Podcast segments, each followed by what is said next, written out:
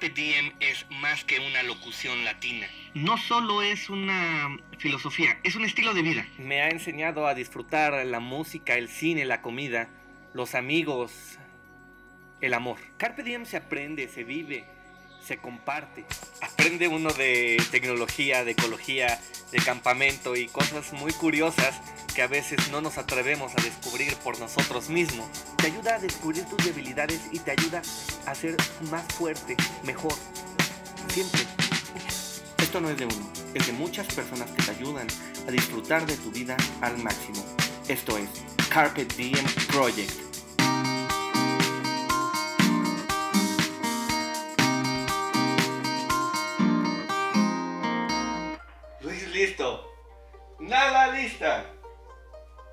No quiso hablar. Pues, hola, ¿qué tal? Muy buenos días, tardes o noches. Tengan todos ustedes. Mi nombre es Luis Barra.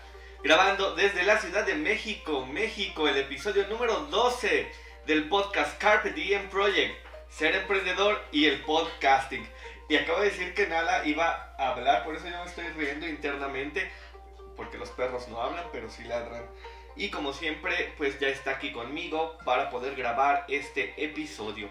En donde platicaré un poco acerca de uno de mis filósofos y autores favoritos de todos los tiempos, Peter Ferdinand Drucker. Para aquellos que se vayan integrando a esta nueva temporada del podcast de Carpe Diem y no me conozcan, pues eh, soy profesor de filosofía en la Facultad de Derecho de la Universidad Autónoma del Estado de México, de Filosofía del Derecho. Y también tuve la oportunidad en algún momento de clases de Derecho Económico. Son dos temas que me apasionan, que me gustan mucho. Y precisamente Peter Drucker es uno de esas, es una de esas personas que puedes combinar en las dos materias. Estamos hablando del llamado fundador del management el padre de la filosofía de la administración, abogado, eh, profesor de negocios, eh, periodista, eh, columnista, consultor, escritor. Es un tipazo, en verdad. Con todo el espíritu carpe diem. Saben que esto se graba en vivo como si fuera un programa de radio y por eso no voy a editar esa tos que me acaba de salir en este momento. Él nace y eh, por allá del año de 1909, un año antes de la Revolución Mexicana, y muere en el año 2005. Sin duda, hablar de Peter Drucker es hablar de un montón de temas que tengan que estar relacionados con el pensamiento eh, de las dos eh, guerras mundiales, de la construcción de los derechos humanos, de la ONU y un poquito más de todo. Eh, sin embargo, pues eh, me voy a concentrar principalmente en el aspecto de la construcción del término de sociedad del conocimiento. Él se adelanta a toda nuestra época, se, adelanta completamente, eh, pues yo diría casi unos, unos 20 años a esto que denominamos hoy era de la información. Y escribe él en 1969 un libro, su libro más conocido que es La Era de la Discontinuidad. Y ahí, junto con su amiguísimo eh, Fritz eh, pues acuñan este término de, sociedad del conocimiento.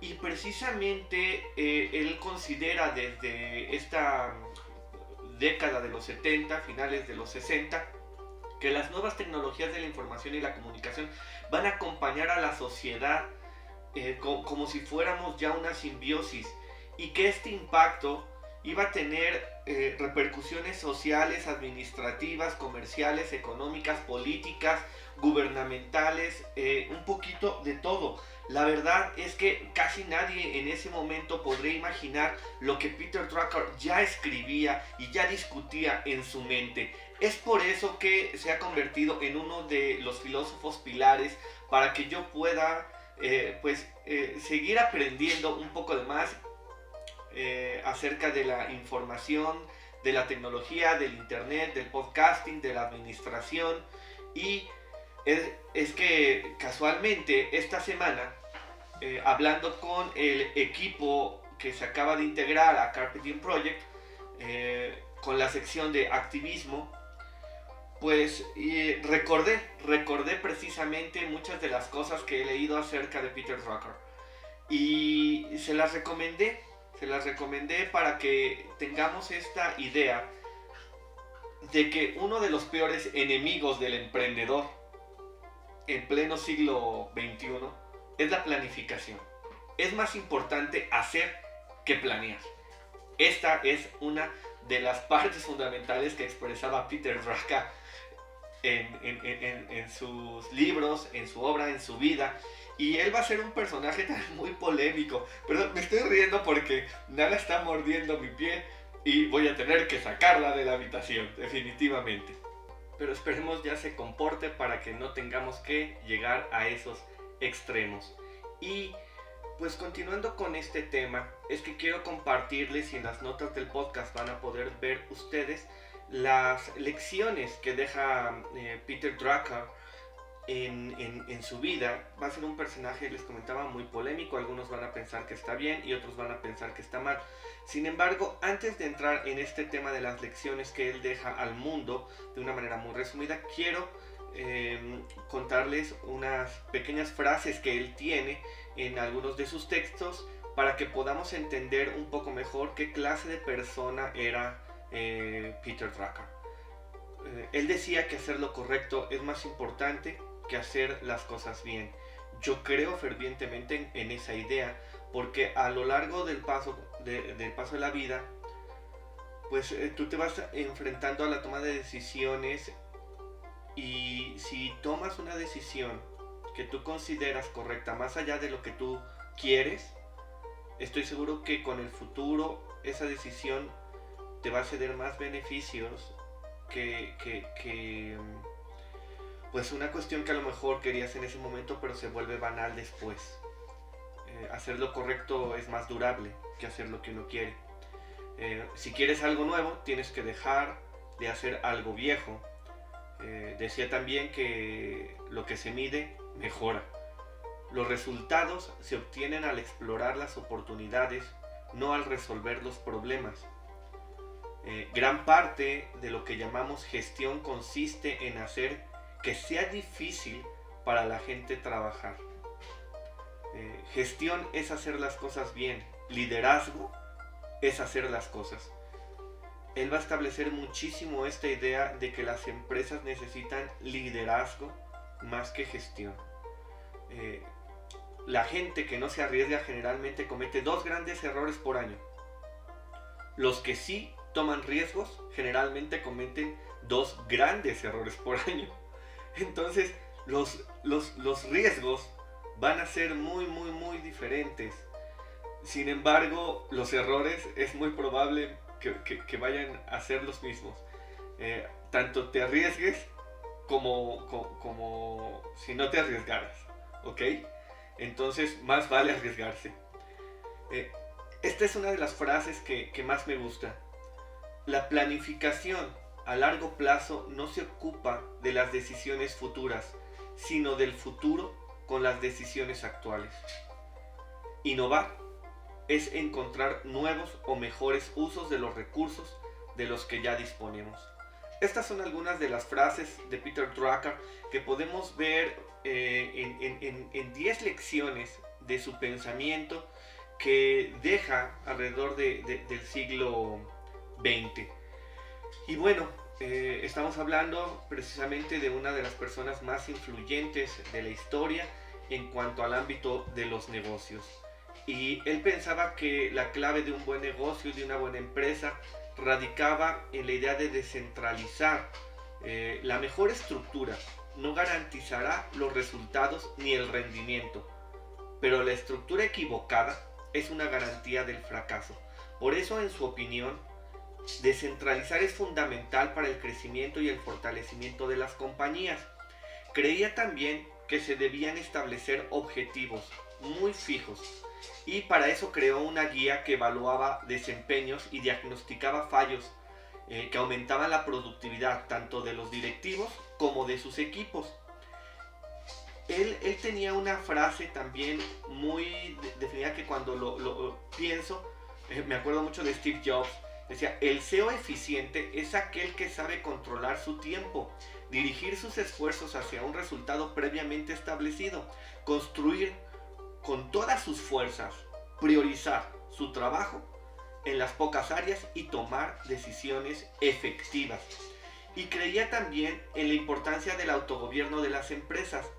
Eh, Drucker consideraba que los trabajadores deben asumir responsabilidades propias de la dirección empresarial en áreas de la estructuración del trabajo. Y por eso abogaba por dejar parte de la gestión de las compañías a los propios empleados y equipos de trabajo. Se enfocaba mucho en ver las oportunidades y por eso donde deben de enfocarse las empresas es donde hay una compañía de éxito, perdón, esta es una frase de, eh, dice, donde hay una compañía de éxito, alguien tomó alguna vez una decisión valiente. Eh, y, tenía que repetir esto constantemente, porque las oportunidades llaman, como dice William Shakespeare, una vez, si la tomas bien te irá, y si la dejas ir, jamás volverá. El valor de los recursos humanos para Peter Drucker, al igual que Gary Becker, el capital humano va a ser importantísimo. Drucker se consideraba a sí mismo como un ecologista social. Bueno, eh, esto es algo muy importante porque en su momento, pues quizá nadie lo tomó en cuenta, pero él nuevamente ya se estaba adelantando muchísimo a su época. Y al hablar también de la sociedad del conocimiento, habló también de los trabajadores del conocimiento el protagonista de esta nueva sociedad va a ser el trabajador que conoce su trabajo. El conocimiento es poder, ya lo sabemos, y es nuestro principal recurso, es nuestro principal capital. Eh, el cliente sabe más que todos nosotros, decía, cuando él estaba dirigiendo alguna empresa. Y para ello enfocaba muchísimos de los esfuerzos para guiar y acompañar a los clientes eh, y que no encontraran ninguna dificultad a la hora de hacer lo que quieren hacer. Eh, el poder del cambio de las empresas va a ser fundamental porque como ya he platicado un poquito antes, pues las empresas van a tener ya eh, una elevación en, la estructura este, de las sociedades y van a ser consideradas una organización humana, social, política. Hoy estamos allegados a muchísimas marcas como Apple, como Google, como Amazon, que representan una filosofía de vida, que representan una organización, una idea, un planteamiento económico, cultural. Eh, y bueno, el liderazgo del que él habla muchísimo, pues eh, tiene que ser tomado con responsabilidad. Tenemos que recordar que él le toca eh, salir de, de Alemania, él nace en Austria, pero ya cuando eh, empieza a, crecer se va a estudiar a Alemania, en Frankfurt, donde empieza a trabajar y ahí es donde explota la Segunda Guerra Mundial y eh, pues se ve obligado a escapar de Alemania por el nazismo, al igual que muchos otros grandes pensadores eh, como Albert Einstein, como Karl Lowenstein, pues Drucker está en este fantástico club de gente pensadora, innovadora, filósofa, científica, que se refugia en Estados Unidos. Y Drucker pues dedica gran parte de su vida a analizar la idea de liderazgo y sobre todo eh, a diferenciar un auténtico líder de un simple dictador. Eh, decía que solo, se, que solo puede haber autoridad si hay responsabilidad. Pues estos son algunos datos de Peter Drucker que ha impulsado y ayudado a un montón de emprendedores en esta eh, sociedad del conocimiento a través del Internet que casualmente también nace con el proyecto de ARPANET en 1969 y que pues fue esta conexión de redes entre eh, universidades en Estados Unidos para eh, pues entrar en esta gran conexión del mundo, ¿no? ARPANET ha sido este inicio que culmina a lo mejor eh, culturalmente en el año 2006 cuando la ONU declara el Día Mundial del Internet al 17 de mayo. Eh, el Internet hoy es parte de nuestros días. Este Día este, Mundial del Internet se celebra en, varios países de Latinoamérica no se celebra en todo el mundo el 17 de mayo. Eh, y, bueno, es imposible ahora imaginarnos sin, esta red de redes. Y es un producto de emprendedores. Eh, y a través de ello hemos podido hacer compras en línea, hemos podido eh, ser escuchados en diferentes partes del mundo y escuchar personas y ver personas alrededor del mundo, cómo piensan, qué comen, qué, les gusta, qué ven, qué escriben. Y ese es el gran beneficio que tenemos y hay que pensarlo con responsabilidad y hay que actuar sobre todo con muchísima responsabilidad porque hoy empezamos a ver un montón de noticias y de información falsa, inventada, sin sustento, que navega por la red con una facilidad tremenda y que impacta en la vida y en el pensamiento de muchísimas personas. Y precisamente es el podcasting una de estas herramientas que nos ayuda a través del audio que se puede subir a internet como es este podcast y el de muchísimos otros más podcasters, millones que ya existen en el mundo, eh, que que podemos compartir información y, datos de cualquier tipo. Eh, el día de hoy quiero presentar a un gran compañero de Carpe Diem Project, un emprendedor que acaba de iniciar su podcast, también Josué Aguilar, y su podcast Crear y Conectar. Voy a dejar sus datos en las notas del podcast para que conozcan un poco más de lo que él hace con su vida, con sus empresas, con su estilo de, pensar, vivir, sentir, actuar, eh, con su familia, con sus amigos, con las personas que le rodean.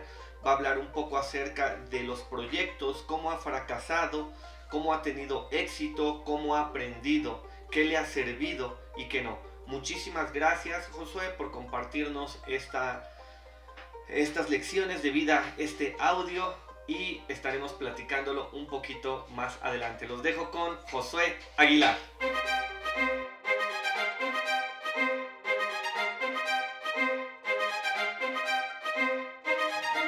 Antes que nada, muchas gracias. Es para mí motivo de honor y un gran orgullo el que me inviten a participar en actividades como estas. Me siento muy contento de estar aquí y pues vamos a hablar de este tema que me gusta a mí muchísimo, que es el emprendimiento. Pero, ¿qué es el emprendimiento? Muchos lo definen como aquel esfuerzo adicional que se tiene que hacer para alcanzar una meta. Y quizá tengan razón, pero para mí el emprendimiento es luchar por eso que te apasiona, eso que amas hacer, eso que te gusta, eso que disfrutas. Básicamente para mí el emprendimiento es luchar por tus sueños, porque yo sé, está muy padre que tu única actividad sea estudiar, o que en tu caso tengas que trabajar para poder estudiar. Está muy padre, pero también está padre que realices tus propios sueños. Porque si no luchas por tus propios sueños, alguien más te va a contratar para que luches por los suyos. Así que mi pregunta es, ¿qué estás haciendo tú para lograr? Para lograr ese sueño que tienes, esa idea que quieres ver plasmada en el mundo, ese proyecto que dejaste en el cajón abandonado porque creíste que no era tan bueno. Pues déjame te digo algo. A alguien se le ocurrió alguna vez el famoso chismógrafo que todos, al menos de mi generación para acá, nos tocó llenar,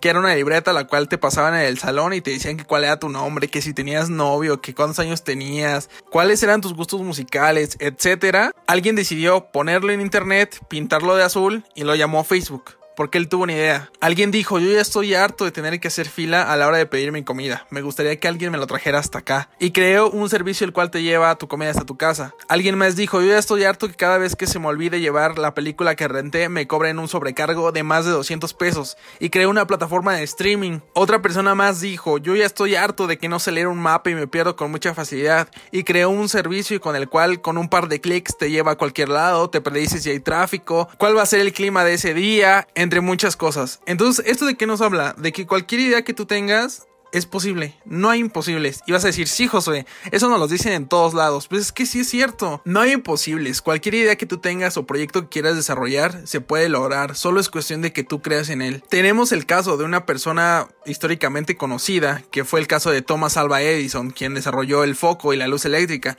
Yo sé que después salieron investigaciones de que realmente Tesla había sido quien descubrió estos principios, pero bueno, vamos a pensar que sí fue realmente Thomas Alva Edison quien lo descubrió, o al menos tenía mejor manera manager que Tesla, porque históricamente a quien se le añade ese hito de haber descubierto los principios de la electricidad es a él y no al verdadero descubridor que era Nikola Tesla. Pero bueno, en una de tus tantas historias, Thomas Alva Edison cuenta que cuando él quería inventar el foco, la comunidad científica a la que él pertenecía lo corrió porque él quería inventar el foco. Su esposa le pidió el divorcio porque él quería inventar el foco. Decía que se la pasaba más tiempo pensando en cómo poder hacer el foco que en ella. Sus hijos lo desconocieron como papá porque él quería inventar el foco. Pero les digo ¿saben cuál es la diferencia entre los grandes emprendedores y la gente mediocre? Es que los emprendedores creen en ellos cuando nadie más cree en ellos. Parece ser esa la única diferencia que destaca a un buen emprendedor. Porque yo te apuesto y te va a pasar, todos en algún momento se te van a poner en tu contra, y más si tienes proyectos nobles. Pero tú tienes que tener la capacidad moral para creer en ti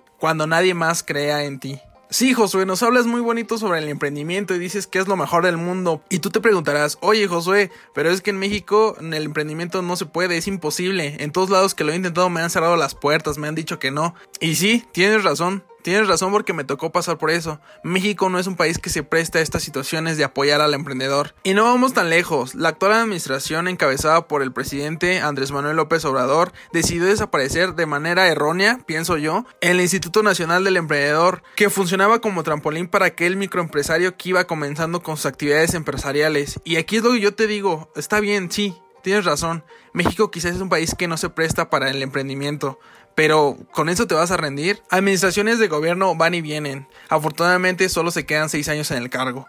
Pero no se dan cuenta del poder que tienen sus decisiones y que esas decisiones no les van a afectar a ellos directamente, sino sus decisiones que tomaron en ese instante que tuvieron el cargo afectan a generaciones más adelante. Es como si fuéramos al cine y el presidente actual que está en el cargo pone una película y él solo se queda seis minutos, que sería como los seis años que tiene de cargo, y los demás que estamos como espectadores tenemos que aguantar toda la película, o sea, tenemos que aguantar todas las decisiones que bien o mal se hayan tomado durante más tiempo. Así funciona México, pero te voy a decir algo. Si tienes internet, eres más rico que el 48% de la población mexicana, según datos del INEGI.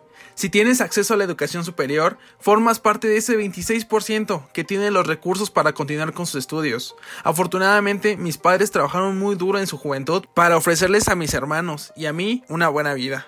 Hasta la fecha me va bastante bien, porque mis padres desde muy pequeño me enseñaron a ganarme las cosas y a luchar por lo que quiero. Hay días que no duermo por obtener algo, que solo obtendré haciendo cosas diferentes. Me han cerrado la puerta muchísimas veces al pedir empleo. Y sí, quizá esta es la parte mala del emprendimiento, pero creo que tienes que saberlo, porque en este camino de emprender te vas a encontrar con muchos obstáculos, pero también las satisfacciones son muy grandes. La situación es muy compleja, pero hay una cosa que siempre le he pedido a mis gobernantes. A mí no me des ningún apoyo, ni monetario ni en especie. Garantízame mi seguridad, que yo buscaré mis oportunidades y haré que valga la pena. Creo que ese es un pensamiento que todos los mexicanos deberíamos de tener, no estar esperando nada de nadie y nosotros tratar de luchar día con día por eso que queremos tener. Juntando los granitos de arena se construye un gran castillo y de verdad no hay excusa para no emprender. Por ejemplo, en donde yo vivo hay una emisora de radio local, desconozco cómo hacen, pero entre dos niños llevan un programa de radio a lo largo y ancho de aquí donde vivo. Transmiten todos los martes, en la parte más alta de su hogar. Lo padre, que al no tener grandes marcas que puedan promocionar,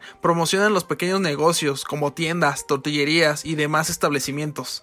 Les cobran de 40 pesos por anunciarlos en su programa y a cambio ellos obtienen recursos haciendo algo que les divierte. Ejemplo de emprendimiento en su máxima expresión. Oye Josué, pero ¿qué características debo tener yo como emprendedor? Súper fácil. La primera, tienes que tener pasión, tienes que amar lo que haces, que no lo veas como un trabajo y que te guste estar ahí. La segunda, tienes que tener visión, tienes que tener esa proyección a futuro y la percepción de las ventanas que tienes como oportunidad.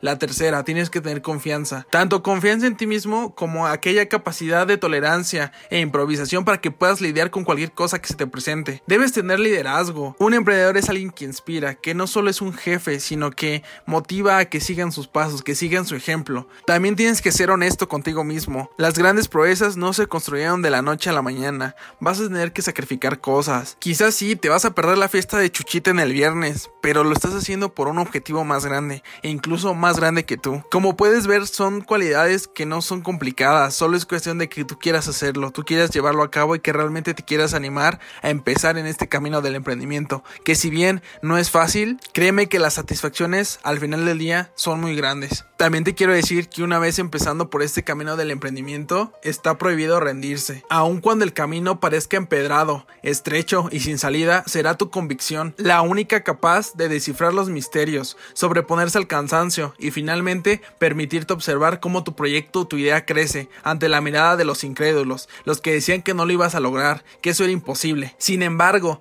si tiras la toalla antes de que termine el último round, quizás nunca puedas ver convertida en realidad esa idea a la que le has dedicado tantas horas de esfuerzo y noches de desvelo. Por eso, respira profundo y con la seguridad de quien te conoce, sigue labrando tu camino que te llevará tarde o temprano al éxito. Vas a tener que escapar de las zonas de confort y ser fiel a tu idea. No permitir nunca que las dudas abran una puerta por donde se cuelen aquellos capaces de destruir tu proyecto, augurar catástrofes o sembrar el miedo en ti. Tu instinto será la mejor brújula para navegar por estos mares de incertidumbre, adaptándote a cada una de las mareas y buscando aquel viento a favor que te lleve suavemente hasta la costa. Las tormentas siempre son parte del viaje, pero son justamente en ellas en donde se consolidan los mejores capítulos que a veces es muy difícil, sí, y el agua te puede llegar hasta el cuello también, pero entonces recuerda algo que una vez dijo alguien famoso, llamado Winston Churchill, si estás pasando por un mal momento, sigue adelante, no sabes qué es lo que te espera. Olvida el vértigo que genera el fracaso.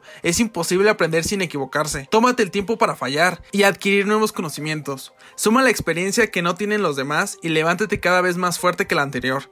Comprende que cada una de las cicatrices es un peldaño menos y que incluso los más grandes han tenido que vivir hombro a hombro con las equivocaciones. No en vano, Michael Jordan, un genio en el básquetbol. Él afirmaba con mucho orgullo y lo decía, he perdido más de 9000 oportunidades en mi carrera. He perdido casi 300 partidos. Me han confiado 26 veces el tiro ganador y lo he fallado. He fracasado una y otra vez en mi vida y es por eso que he tenido éxito. Ahora bien, ninguno de los esfuerzos, aprendizajes o caídas tendrán sentido si tú te llegas a rendir. Construir una idea es un proceso que no tiene fin. Si piensas que en algún momento llegará un punto en el que todo estará hecho, entonces prepárate para ver desaparecer tu proyecto en manos de la competencia, de aquellos que ambicionan con comerse el mundo, innovar y dejar sus nombres en las marcas del tiempo. Ser emprendedor no es un juego, tienes que entender que el cambio será tu eterno compañero y la mejor fórmula para mantenerte vivo en un mundo que no se detiene y que se reinventa en cada parpadeo es seguir luchando y que mientras los otros duermen, tú estés trabajando y luchando por ese sueño. Como reflexión final te quiero contar una historia. Una historia de un chico que se encargaba de darle mantenimiento a los trenes en Estados Unidos. Él una vez que terminaba su jornada laboral iba y se compraba un pollo. Y eso era de siempre. Cada vez que terminaba su jornada laboral iba y se compraba un pollo. ¿Por qué? Porque para él era un manjar, era algo que le gustaba hacer, era algo para lo que él trabajaba. Entonces un día va, termina su jornada laboral, va a buscar su pollo y encuentra cerrada la pollería. Entonces empieza a hacer muchos cuestionamientos de ¿habrá muerto la de los pollos? ¿Ya no habrá pollos? ¿Qué está pasando? Pero lo que hace es tomar una decisión. Va al mercado que tenía cerca y compra todo lo necesario para preparar su pollo. Él no tenía casa propia, él le rentaba una señora del vecindario, entonces le pide permiso para poder preparar su pollo en su horno. Lo prepara, lo deja en el horno y se va a terminar unas cosas que tenía pendientes. Entonces llegan los hijos de esta señora y se comen su pollo. Más tarde regresa el chico, oiga señora, vengo por mi pollo. ¿Qué crees? Que mis hijos se lo comieron, pero ten, te doy dos dólares, vete a comprar tu pollo. Y cerró la puerta a la señora. Él en ese momento le pasó una idea, me voy a hacer millonario. ¿Por qué? Porque él le había costado un dólar con 50 centavos hacer todo su pollo y la señora le había dado dos dólares. Me voy a hacer millonario, dijo. Entonces anotó en su libreta la receta que había él pues desarrollado y todos los ingredientes que había requerido para realizarlo. Y se fue a los negocios de comida que estaban cerca de donde él vivía con el siguiente discurso. Él llegaba y él decía, hola, mi nombre es Juanito, vamos a suponer que se llama Juanito. Hola, mi nombre es Juanito, tengo una receta de pollos que son muy buenos, son excelentes y te quiero proponer un negocio. Yo pongo mi receta, mi creatividad, tú pones todo lo demás y vamos 50-50. Obviamente pues los polleros que ya tenían años trabajando en ese negocio decían, a ver tú niño, ¿qué me puedes venir a enseñar a mí?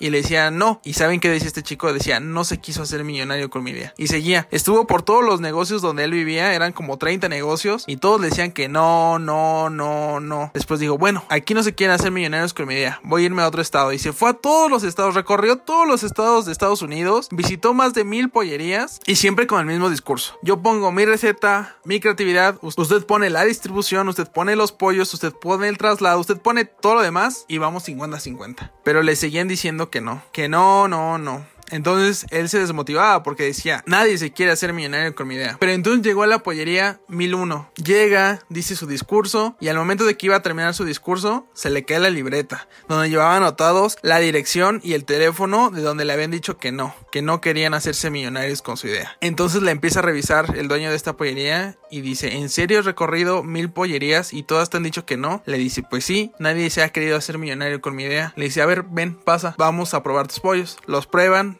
resulta que son súper buenos. Y le dice, ¿tú estarías dispuesto a volver por esas mil pollerías que te dijeron que no, pero ya no vendiendo pollos, sino como un negocio de franquicia? Le dice, pues sí. Le dice, entonces somos socios y bienvenido a Kentucky Fried Chicken, por alguien que le gustaban los pollos. Pero ¿qué vio este señor en él? Vio que nunca se rindió, que a pesar de que le decían que no, él seguía intentándolo, que tenía convicción, que le apasionaba realmente el negocio de los pollos, y fue más por eso que decidió hacer negocio con él. Y bueno, Hoy en día, Kentucky es una de las cadenas de comida más grandes del mundo, por alguien que creyó en su idea. Esas son a grandes rasgos algunas palabras que les puedo compartir de mi camino como emprendedor. La verdad es que es muy difícil, pero las satisfacciones al final son muy buenas. Personalmente, pues me he dedicado a crear mi propia empresa, se llama Yo en el Mundo. ¿Y qué es Yo en el Mundo, José? Bueno, Yo en el Mundo es un conglomerado de proyectos con enfoques multidisciplinarios que se integra principalmente por jóvenes de 18 a 29 años de edad y desarrollamos productos y servicios relacionados con Internet, con marketing, con generación de contenido, venta de software, dispositivos electrónicos y telecomunicaciones.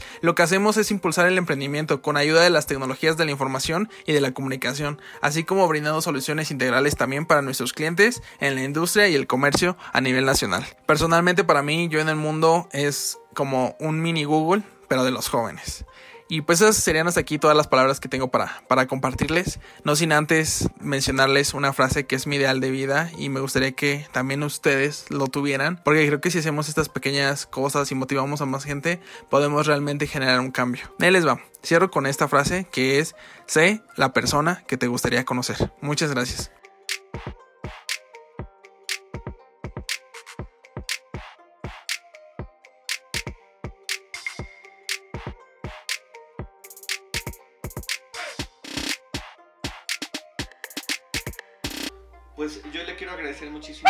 Que nos haya compartido este audio para poderlo eh, pues llevar y lanzar a través de esta plataforma de podcast que hacemos en Carpe Diem Project.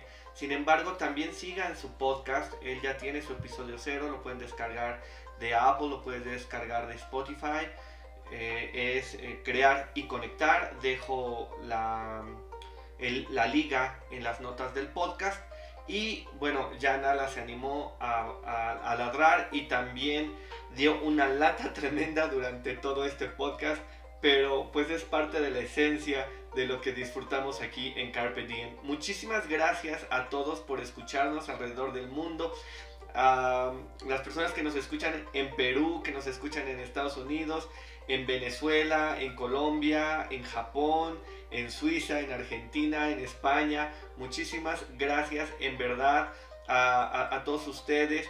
Eh, en la semana y hablando un poco de podcasting me encontré con un eh, enlace en la plataforma Himalaya de lo que hace muchísimos años era la Confederación Internacional de Podcasters, donde eh, participamos muchísimas personas que hoy pues nos hemos vuelto a encontrar. Jesús Redondo con su podcast Interstate, Interstate 77, Oscar Carrizo con toda su multiplataforma de podcasting, de tecnologías de creatividad, a José Martínez de Agenda Samaria y pues ya tenemos también a, Freddy Jiménez con 5 minutos, eh, un ride a Disney en 5 minutos y pues esto del podcasting sin duda está regresando, está volviendo a ser muchísimo más poderoso de lo que, de lo que ya era.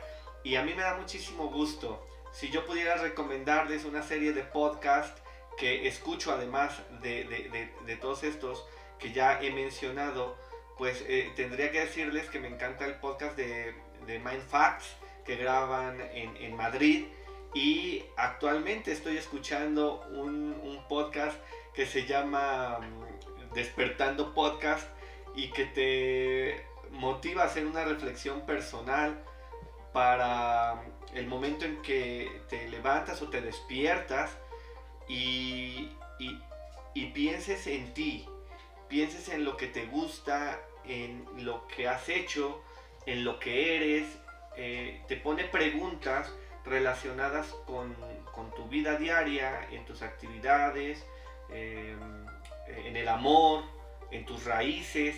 E, está interesante, en verdad. Eh, no, no, no, soy muy fan como de la voz que, que se reproduce en, en, en los episodios, pero la idea, las reflexiones se me hacen bastante interesantes y lo recomiendo en verdad ampliamente. Todos los podcasts que he mencionado los recomiendo ampliamente en verdad. Pues muchísimas gracias a todos, espero que pasen una excelente semana y eh, pues estén muy pendientes en las redes de Carpe Diem porque vamos a generar nuevas secciones, secciones con causa, con ayuda, con activismo, porque muchas de las personas que hemos coincidido pues tenemos ese feeling, esa eh, necesidad, ese, ese, ese yo interior de decir pues es momento de, de ayudar, de ayudar un poco más a los que necesitan y a lo que nos necesita. Necesitamos ser mejores personas para proteger el ambiente, a los animales, a los que nos rodean, a nosotros mismos, en esta situación tan complicada que pasamos en esta época. Pues muchísimas gracias nuevamente. Esto es Carpe Diem, chachadas y todo lo demás.